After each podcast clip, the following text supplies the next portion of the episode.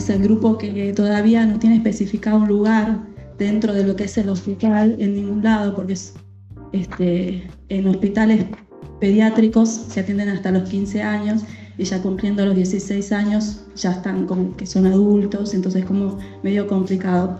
Entonces son pacientes que estamos atendiendo actualmente nosotros. Eh, trabajo hace 18 años, como les contaba, y la verdad que bueno, preparándonos siempre con el grupo de compañeras, hoy mi compañera no pudieron estar, pero siempre capacitándonos para poder brindar mejor atención, eh, acompañando tanto al niño, al adolescente, como a los padres, a las familias.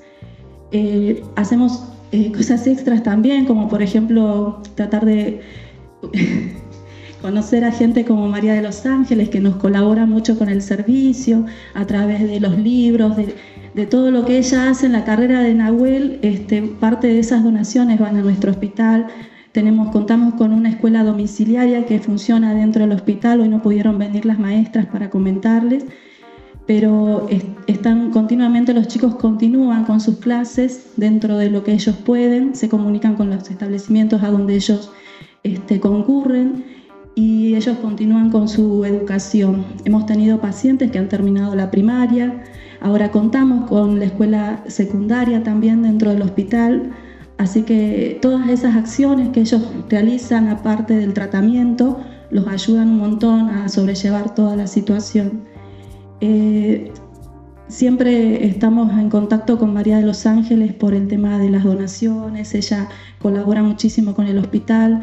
Eh, nosotros desde el área de enfermería eh, tenemos un día que es el 8 de septiembre donde hacemos una jornada. Estuvimos el 15 de febrero, el, Día Internacional de la Lucha contra el Cáncer Infantil.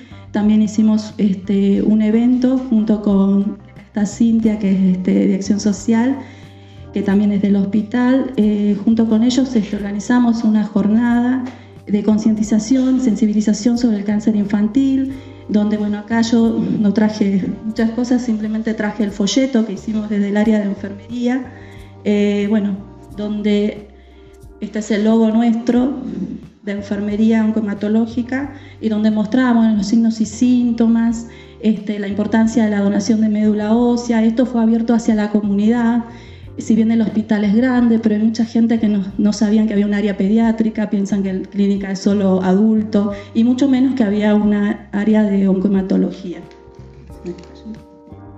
Así que, bueno, eh, según el ROA, 1.400 casos en el año hay detectados. El 80% de los niños se atienden en hospitales públicos. Nosotros recibimos pacientes de diferentes provincias, como también del conurbano.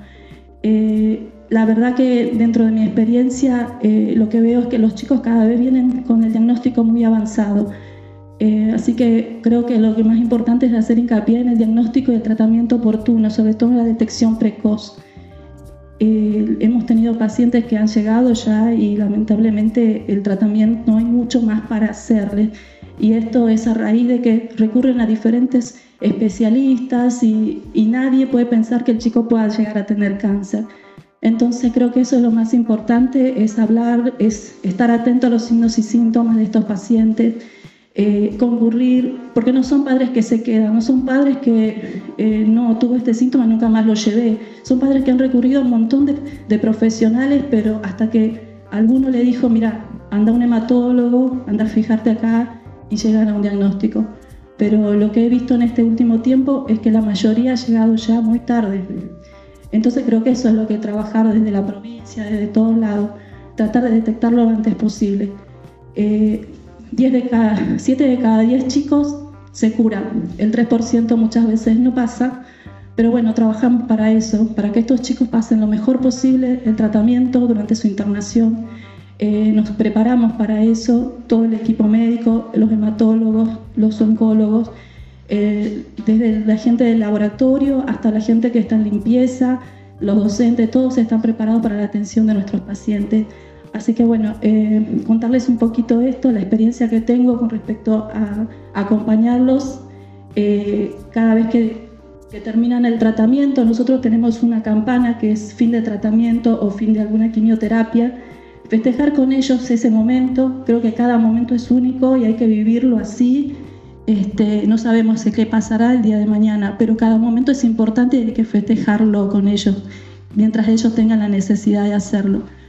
Em, bueno, no sé qué más decirles, así que eh, contarles eso, eh, que seguimos trabajando mucho en el hospital para estos niños, para nuestros adolescentes y esperando que en algún momento eh, nuestros adolescentes y adultos jóvenes puedan tener un servicio que sea exclusivo para ellos, que eso es lo que más les hace falta. Así que bueno, muchas gracias.